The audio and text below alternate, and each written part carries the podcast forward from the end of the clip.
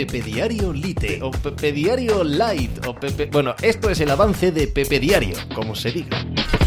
Hola, ¿qué tal? Hoy estamos a lunes 4 de julio del año 2022, que Carlos Sainz ha ganado su primera carrera en Fórmula 1, que España ha ganado otra carrera de Fórmula 1 o un piloto español, ¿vale? Ha ganado otra carrera de Fórmula 1 una década después. Eh, qué día tan glorioso. Ayer en Silverstone, tanto para Carlos Sainz como para su marca, para Ferrari. Glorioso en el resultado, porque están peleando a cara de perro con eh, Red Bull y con Max Verstappen el campeonato del mundo, pero no glorioso en el desarrollo. De hecho, ni siquiera ha sido una de las mejores carreras del año de Carlos Sainz. La mala gestión de los neumáticos y de boxes por parte de Charles Leclerc, la bueno, la concatenación de eh, asuntos casuales en torno a la carrera de Carlos Sainz, algunas veces durante esta temporada muy en su contra y ayer a su favor le han hecho ganar dado que el resultado no es estrictamente eh, la, prueba de que haya sido el mejor piloto, que haya tenido una gran carrera,